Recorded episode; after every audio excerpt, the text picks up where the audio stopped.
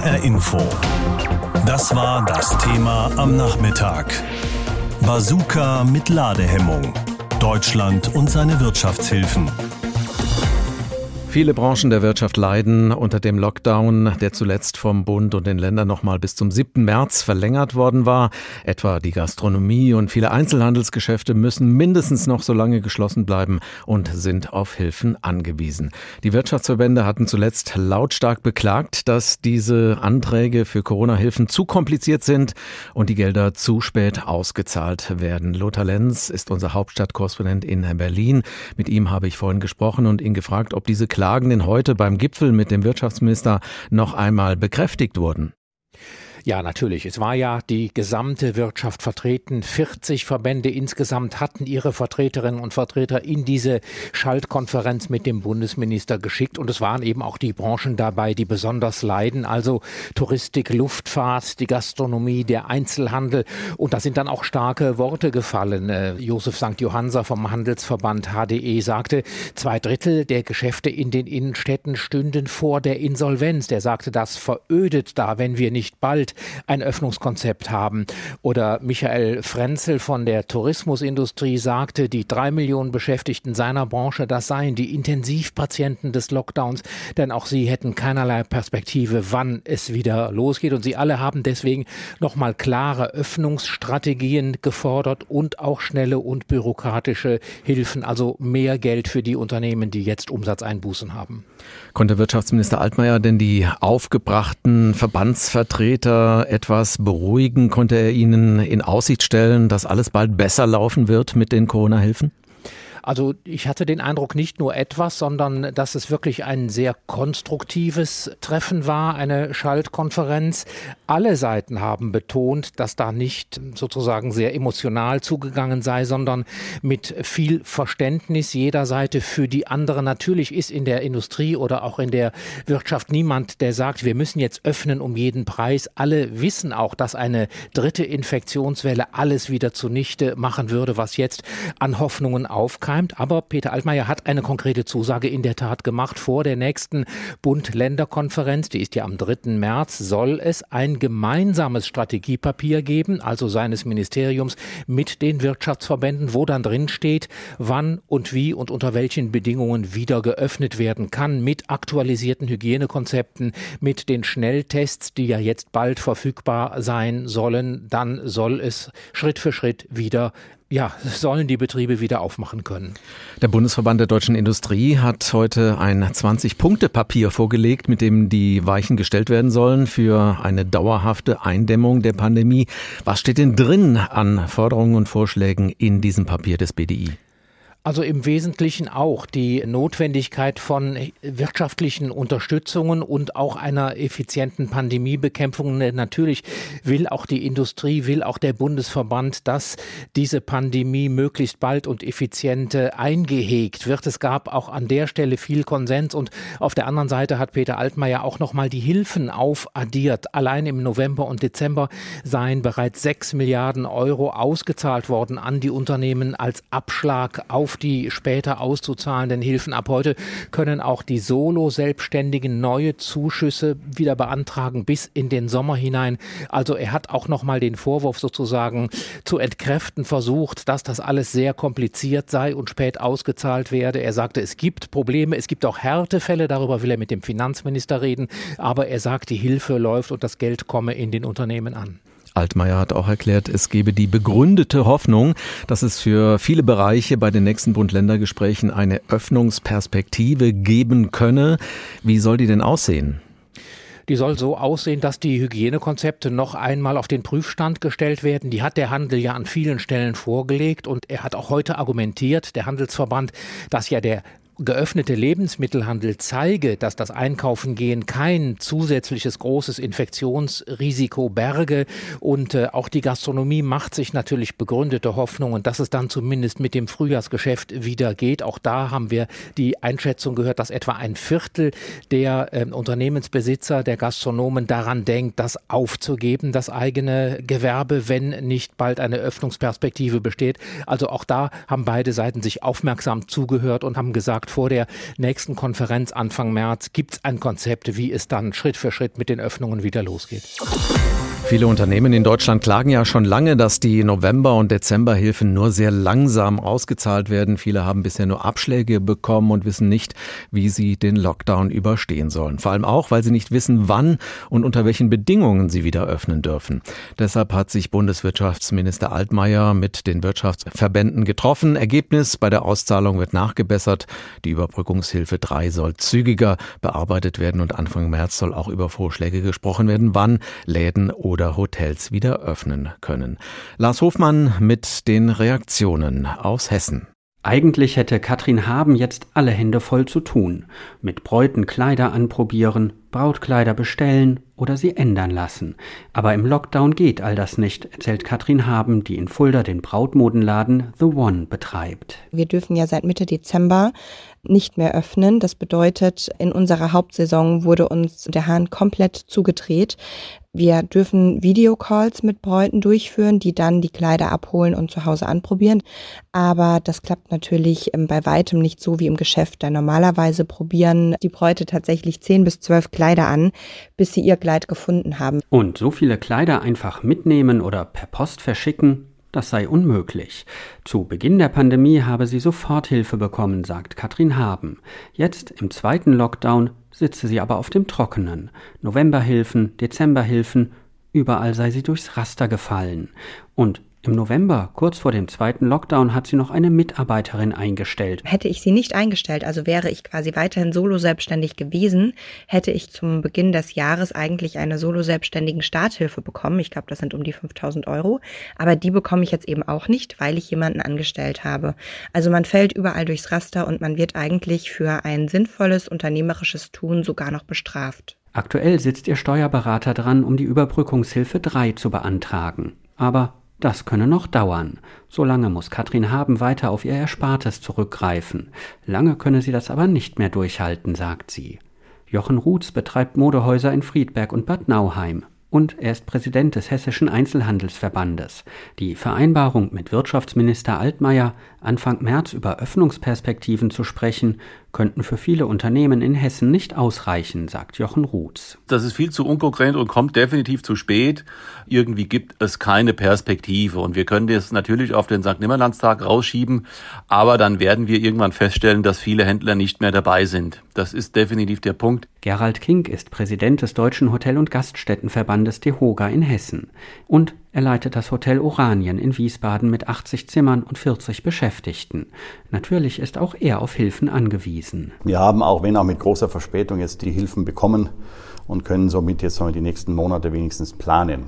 Und dann müssen wir allerdings weitersehen. Wird doch nicht zu Ende sein. Hotelier und DEHOGA Hessen-Präsident Gerald King hofft, dass die Hilfen jetzt nach dem Treffen mit Wirtschaftsminister Altmaier schneller ausgezahlt werden. Ich bin schon zuversichtlich, dass jetzt wirklich mit aller Kraft rangegangen wird, um die rückständigen Anträge zu bearbeiten. Das ist das Aller, Allerwichtigste momentan.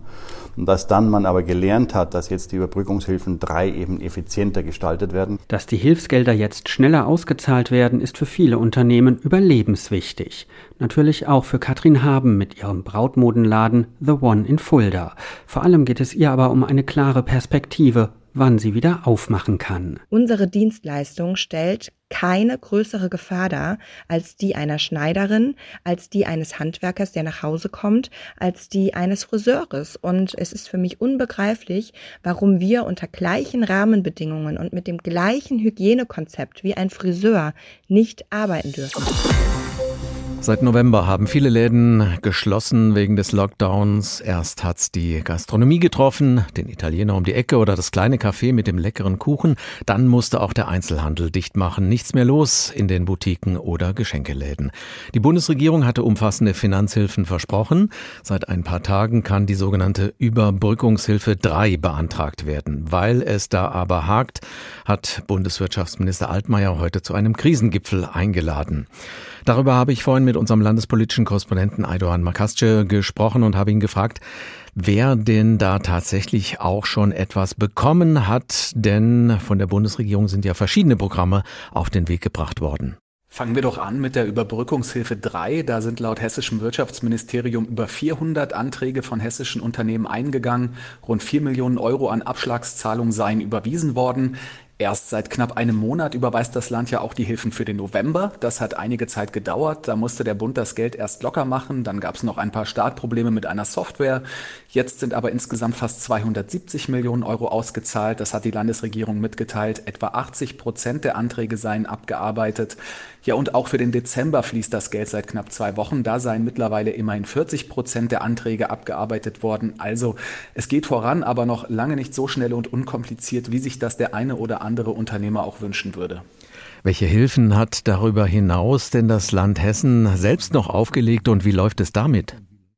Es gibt darüber hinaus relativ viele Programme, die greifen in der Regel dann, wenn die eben genannten Hilfen nicht in Frage kommen. Und das läuft auch alles etwas unkomplizierter, weil das Land Hessen da nicht auf den Bund warten muss. Ich werfe mal ein paar Namen in den Raum. Notfallkasse, Hessenfonds, Hessen Mikroliquidität. Das sind alles Programme konzipiert für ganz spezielle Notlagen. Die werden nach Angaben des Wirtschaftsministeriums auch gut abgerufen. Abgewickelt wird das über die WI-Bank. Konkrete Zahlen habe ich dazu gerade keine, dafür aber die Rückmeldung von Verbänden, dass diese Hilfen eine gute Ergänzung seien zu dem Bundesprogramm. Viele Unternehmen warten also, aber manche können wahrscheinlich nicht mehr länger warten. Gibt es denn auch schon solche, für die das alles zu lange dauert, die also schon pleite gegangen sind? Ja klar, die gibt's, aber das sind noch einzelne Schicksale. Es gibt keine große Pleitewelle in Hessen. Nehmen wir das beliebte Berger Kino zum Beispiel in Frankfurt. Das wird nicht mehr öffnen, wenn es wieder möglich ist. Es gibt hier und da kleinere Restaurants, die den Betrieb aufgegeben haben. Ich sehe auch in manchen Innenstädten, dass Friseurläden ihre Reklame von den Fassaden schrauben. Manche packen es einfach nicht. Trotzdem, es gibt Statistiken über die Insolvenzen im vergangenen Jahr. Die lagen trotz Corona noch unter dem Niveau der Jahre davor. Das spricht auch für die Finanzhilfen der Politik. Das heißt aber nicht, dass da nichts mehr kommt. Im Gegenteil, vielen Unternehmen könnte mit ein bisschen Verzögerung auch erst jetzt, also im Jahr 2021, die Luft ausgehen. Neben der Politik greifen ja auch die Banken ihren Kunden, den Unternehmen unter die Arme. Wie läuft es denn da so mit der Unterstützung? Nach Zahlen des Bundeswirtschaftsministeriums sind der größte Anteil der Corona-Hilfen tatsächlich Kredite von den Banken, bisher in Höhe von fast 50 Milliarden Euro. Zum Vergleich, die Zuschüsse der Politik wie die November- oder Dezemberhilfen liegen dagegen bis jetzt bei rund 20 Milliarden Euro. Die Banken stehen an den Seiten ihrer Kunden, vor allem des Mittelstands, nach allem, was ich gehört habe. Aber das Ganze hat auch eine negative Seite, denn viele Sachbearbeiter in den Banken sind jetzt offenbar damit beschäftigt, eben die kriselnden Unternehmen zu retten. Und bei alledem fallen wohl die gesunden Unternehmen etwas hinten runter. Wenn die nach Finanzierung fragen müssen, die gerade teils sehr lange warten, das bremst sie aus in ihren unternehmerischen Aktivitäten. Und es geht so langsam die Angst um bei den Banken, dass viele ihrer Kunden irgendwann die Kredite vielleicht nicht mehr bedienen können, je nachdem, wie lange sie nicht öffnen können und deshalb dann auch die Banken selbst in Schieflage geraten können.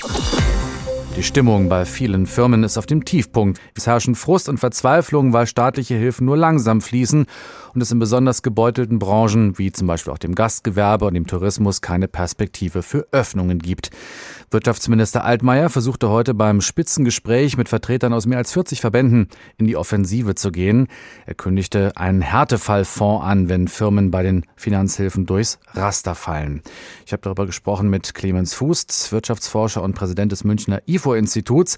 Ich wollte zunächst mal wissen, wer profitiert denn von diesem Härtefallfonds? Ja, die Idee ist offenbar, dass man eben bei Unternehmen, die besonders betroffen sind, zu besonderen Maßnahmen greift, besondere Hilfen entwickelt. Auch hier wird die Frage sein, äh, kommt das Geld rechtzeitig an, kommen die Hilfen schnell genug?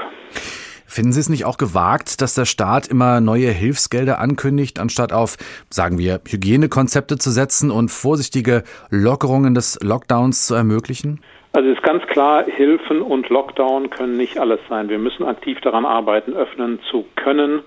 Und da gehört dazu, dass man eben viel mehr testet, dass man Hygienekonzepte verbessert, dass man technische Mittel einsetzt, dass man Daten vor allem besser erfasst. Wir wissen ja nach wie vor nicht genau, wie das Infektionsgeschehen eigentlich ist in Deutschland, weil wir nicht erfassen, wie viel wir testen und auch nicht genug testen.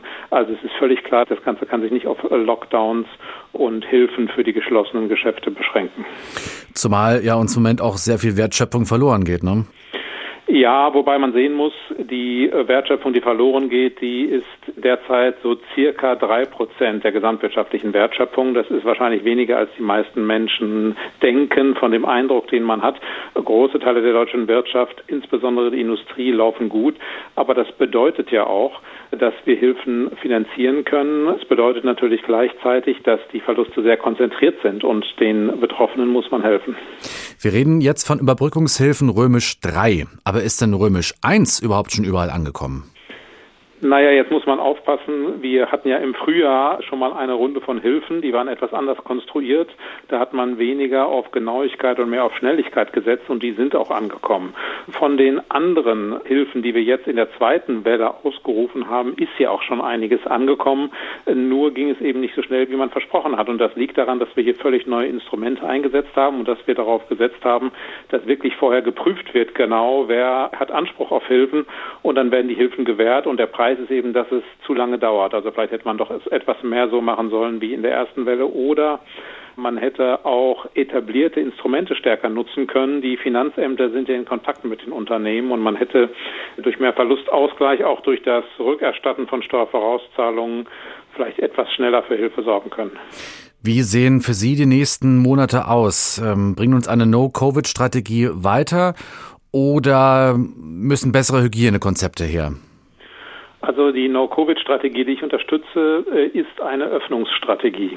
Und da geht es darum, dass man mit Tests ermöglicht, regional differenziert zu öffnen, ohne dass man sich eine dritte Welle einfängt. Die Herausforderung ist ja, wir wollen keinen ewigen Lockdown, wir wollen aber auch keine dritte Infektionswelle. Und das können wir nur miteinander vereinbaren, wenn wir deutlich mehr testen und dort wo regional die Inzidenzen heruntergehen, und zwar nicht die Inzidenzen, die wir derzeit messen, die nicht die wahren Inzidenzen sind, sondern die wahren Inzidenzen. Wenn die dort, wo sie runtergehen, müssen wir regional öffnen und dann eben durch Tests dafür sorgen, dass die Infektionen nicht wieder eingeschleppt werden. Wenn wir bundesweit warten, bis die Infektionen auf einem sicheren Niveau sind, dann werden wir so lange nicht öffnen können. Insofern ist aus meiner Sicht die No-Covid-Strategie die einzige Strategie, die schnelle Öffnungen ermöglicht. Und es müsste auch wahrscheinlich konsequenter geimpft werden, ne? Das Impfen ist sowieso der vielleicht wichtigste Bereich, noch viel wichtiger als die, die anderen oder zumindest genauso wichtig. Hier muss man alles tun, um den Fortschritt zu beschleunigen. Man müsste auch mehr ökonomische Anreize setzen. Ich habe kein Verständnis dafür, dass man die Prämien, die ich vorgeschlagen habe, die auch andere vorgeschlagen haben, für beschleunigte Impfungen nicht gewährt. Man hat ja nichts zu verlieren. Äh, wenn nicht schneller geliefert wird, dann gibt es auch keine Prämien, aber man hat die Chance, auf mehr Impfungen und hier geht es ja wirklich darum, Menschenleben zu retten. Das ist ja keine Kleinigkeit und ich finde es schwer zu akzeptieren, dass man nicht alle Instrumente einsetzt, um den Impfprozess zu beschleunigen. Wie kommen Unternehmen, Einzelhändler, Selbstständige, der Tourismussektor durch diese Corona-Krise? Darüber hat Bundeswirtschaftsminister Altmaier heute mit den Vertreterinnen und Vertretern der Wirtschaftsbranchen in Deutschland gesprochen. Und dabei wurden konkrete Vereinbarungen getroffen und womöglich ein entscheidender Stein ins Rollen gebracht, meint unsere Hauptstadtkorrespondentin Franka Welz.